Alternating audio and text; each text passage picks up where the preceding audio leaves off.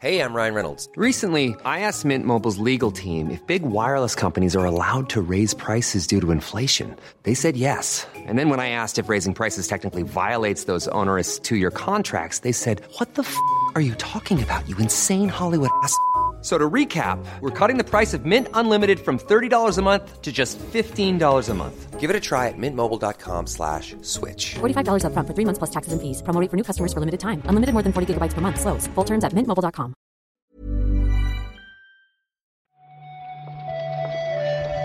Buenos días. Bienvenidas, bienvenidos a esta nueva recarga activa.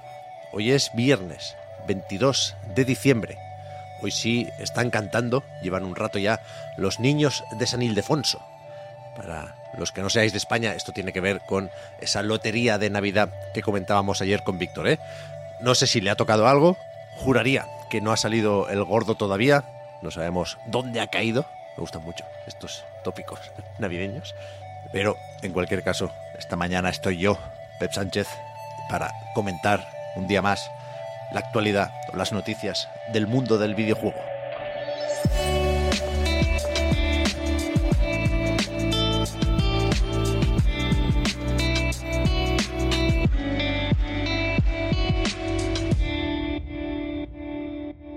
Tampoco te creas tú que son gran cosa, ¿eh? y es lo normal que nos den un respiro en estas fechas tan señaladas, pero entre hackeos y despedidas habíamos tenido unos días bastante intensos en lo relativo a la actualidad.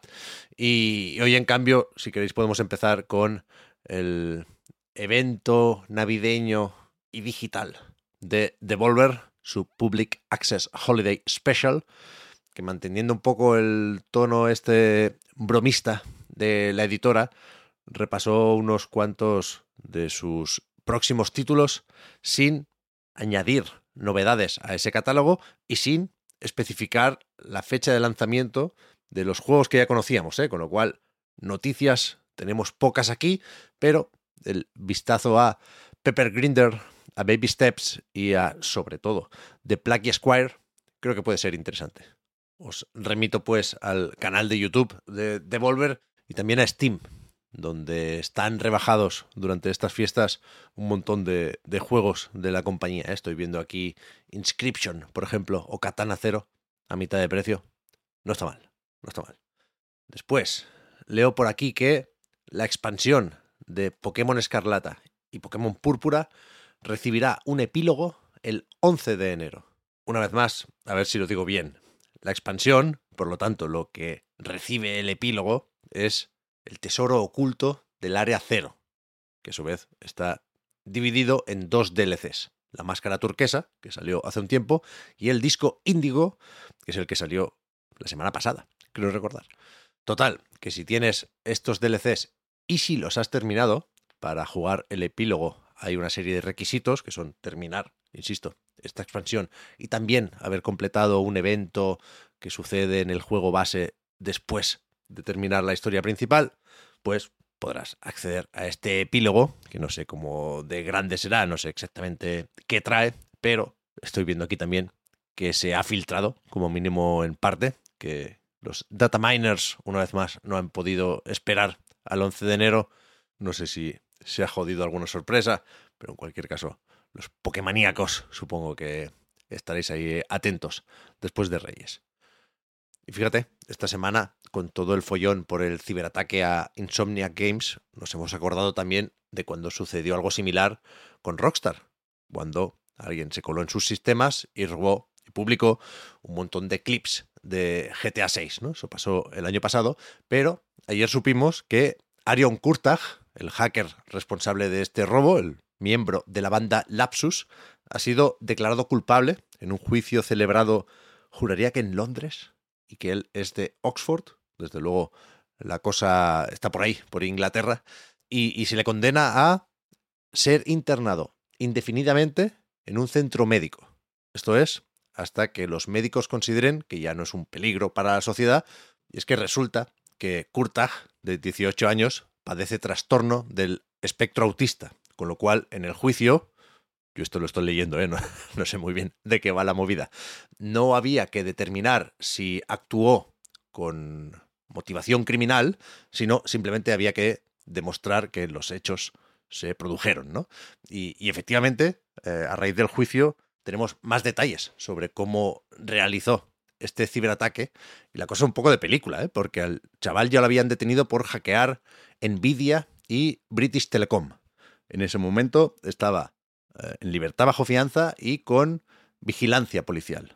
Le habían también confiscado el portátil, pero estando en un hotel con la tele de su habitación, entiendo, un dongle, un Amazon Fire Stick y su móvil fue como se coló en los sistemas de Rockstar, vaya, y sacó los 90 clips de GTA 6. Al haberse celebrado el juicio estos días, por cierto, la defensa de Kurtag intentó usar como prueba el tráiler de GTA 6, ¿no? Sostenía que con esos 130 millones de visualizaciones en cuatro días, quedaba claro que el ataque no había perjudicado a GTA 6, ¿no? Como que no había dañado el interés del público por el juego.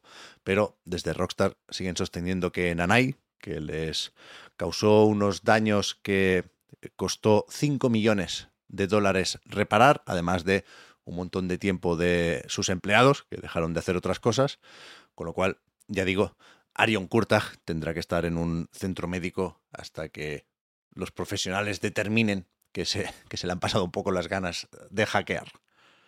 Y creo que poco más. Ahora estaba leyendo en un artículo que acaba de publicar Víctor en anightgames.com para repasar cómo ha ido este 2023 en lo que a realidad virtual se refiere. Spoiler, parece que no muy bien. Y, y de hecho acaba enlazando un comunicado de First Contact Entertainment, publicado en Facebook hace unas pocas horas, en el que los responsables de Firewall Ultra, también de Firewall Zero Hour, que era el anterior, anuncian su cierre por falta de apoyo de la industria a la realidad virtual, justamente. También, y, es lo último, ¿eh? de, verdad, de verdad que me voy ya, estaba viendo ahora que el gobierno chino va a implementar una nueva serie de restricciones para los videojuegos bastante serias, ¿eh? que tienen que ver con limitaciones en los pagos y la prohibición de ciertos incentivos para los juegos de móviles, sobre todo para los juegos como servicio, como por ejemplo las recompensas diarias, las recompensas adicionales para nuevos jugadores y las recompensas que se obtienen al haber gastado una cantidad determinada de dinero, ¿no? Insisto, un montón de, de esos trucos, entre comillas, de esos incentivos que utilizan los free to play para jodernos la cabeza. Y, evidentemente esto se ha recibido regular por parte de Tencent y compañía.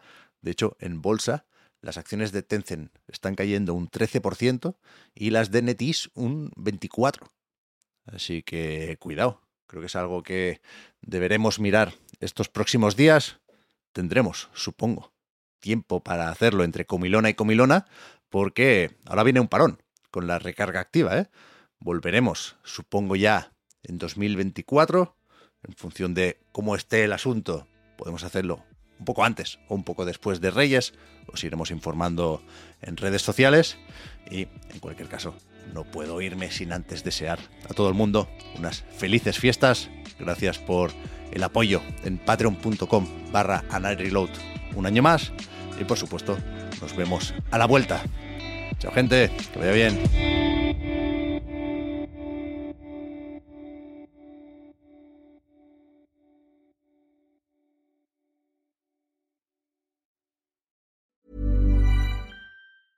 Hi, I'm Daniel, founder of Pretty Litter. Did you know cats tend to hide symptoms of sickness and pain? I learned this the hard way after losing my cat, Gingy. So I created Pretty Litter, a health monitoring litter that helps detect early signs of illness by changing colors, saving you money and potentially your cat's life. Pretty Litter is veterinarian developed, and it's the easiest way to keep tabs on your fur baby's health right at home. Go to prettylitter.com and use code ACAST for 20% off your first order and a free cat toy. Terms and conditions apply. See site for details.